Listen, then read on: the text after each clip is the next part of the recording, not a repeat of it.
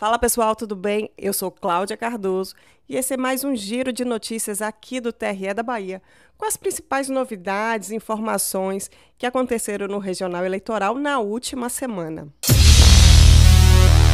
Você já fez a declaração do imposto de renda desse ano? Se ainda não fez, ainda dá tempo de ajudar o Hospital Martagão Gesteira, destinando parte do imposto para a instituição. Através da campanha Destine Amor, o TRE da Bahia quer ajudar na reforma de cinco leitos do hospital, orçada em 300 mil reais. A declaração do imposto de renda pode ser feita até o dia 31 de maio. A destinação dos recursos é feita diretamente para o Fundo Municipal dos Direitos da Criança e do Adolescente, o FMDCA. O órgão aplica os recursos na execução de projetos aprovados pelo Conselho Municipal dos Direitos da Criança e do Adolescente, o CMDCA. O Martagão Gesteira é o maior hospital exclusivamente pediátrico do Norte e Nordeste e há 56 anos atende as crianças e adolescentes. São 220 leitos, cerca de 30 especialidades e 500 mil atendimentos gratuitos por ano para tratamento de alta complexidade, como neurocirurgia, cardiologia e oncologia. Vale a pena destinar parte do imposto para essa causa. Essa notícia é para você ter orgulho de ser parte do TRE da Bahia. Dos 66 enunciados aprovados na primeira jornada de direito eleitoral, dois foram propostos por uma servidora daqui. Os enunciados propostos por Janiere Portela abordam sobre a distribuição dos recursos de financiamento de campanha e direito penal eleitoral. Ouça só o que ela tem a dizer sobre os enunciados propostos e como eles podem impactar na interpretação do direito eleitoral. É com grande satisfação que trago a notícia de dois enunciados de súmula aprovados na primeira jornada de direito eleitoral promovida pela EGE do TSE, agora no mês de né, finalizado em maio deste ano, em que tive a oportunidade de encaminhar duas propostas, uma a respeito do financiamento de campanha, a distribuição de recursos né, aplicação das cotas de gênero ao financiamento de campanha e ao fundo partidário. E o outro trata sobre a aplicação dos institutos despenalizadores ao processo penal eleitoral. Esses dois entendimentos já vinham sendo consolidados pela jurisprudência do STF e do TSE, mas é muito importante que é, esse entendimento seja sedimentado, né, seja pacificado em enunciados de súmula, a fim de promover maior segurança jurídica ao processo eleitoral. Então, é com o sentimento de satisfação que eu trago essas notícias ao conhecimento de todos.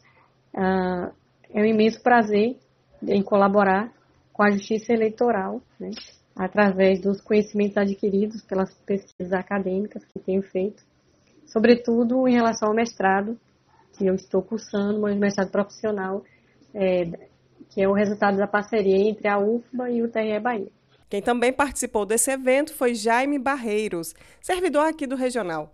Ele coordenou uma das comissões temáticas da Jornada de Direito Eleitoral e fala sobre a importância do evento para trazer mais segurança jurídica. Os dois dizem ter muito orgulho de ter participado do evento e de ter contribuído com o debate. Ter contribuído para esse trabalho é muito gratificante porque é assim que eu acho que a gente pode dar uma colaboração realmente maior para o desenvolvimento do direito eleitoral brasileiro. Como eu disse, a ausência de uma jurisprudência consolidada é um dos grandes problemas que nós temos no nosso processo eleitoral e essa, essa iniciativa de se criar enunciados, facilitando a interpretação de uma legislação tão complexa, é um trabalho muito importante, muito relevante que a Justiça Eleitoral está realizando, que o TSE está realizando, e como servidor do Tribunal Regional Eleitoral da Bahia, é um orgulho enorme ter podido contribuir coordenando um dos grupos de trabalho. Escute só essa novidade bacana. A Escola Judiciária Eleitoral da Bahia lançou nesta semana o podcast Voz e a Vez da Juventude.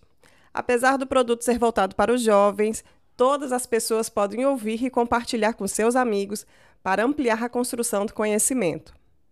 O primeiro episódio aborda o tema Política para Jovens e pelos Jovens. Além da plataforma de streams, você pode ouvir o podcast no portal da escola, na aba Programas de Cidadania.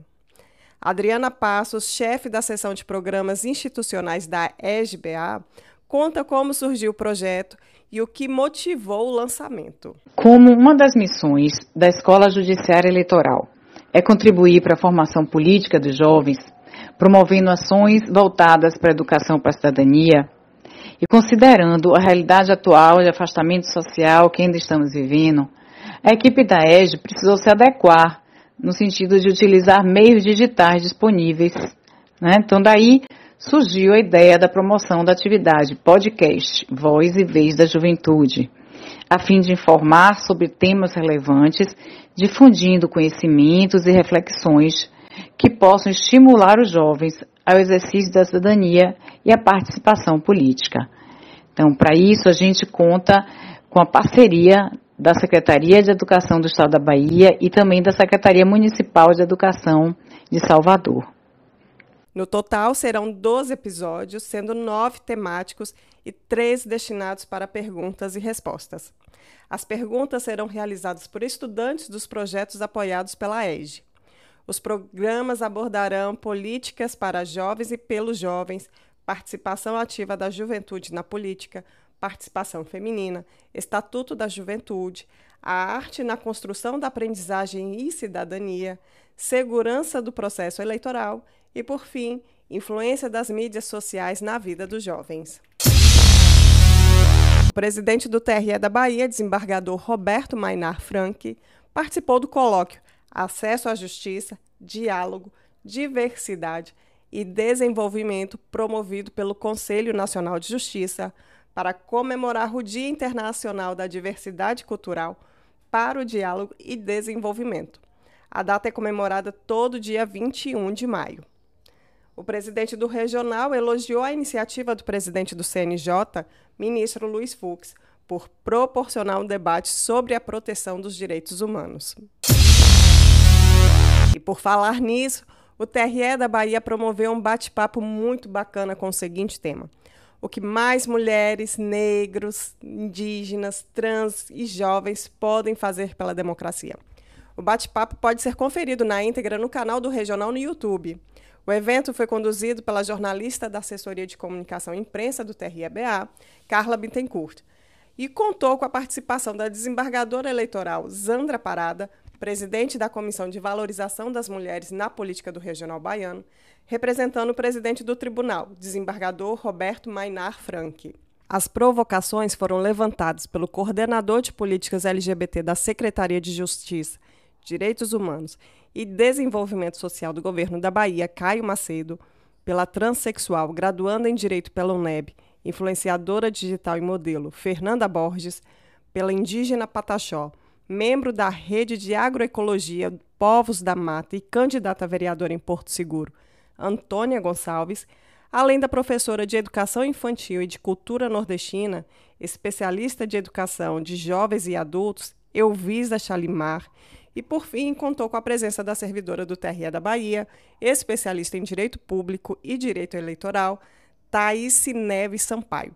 O debate está muito rico, vale a pena ouvir demais corre lá para o YouTube. E você já sabe, né?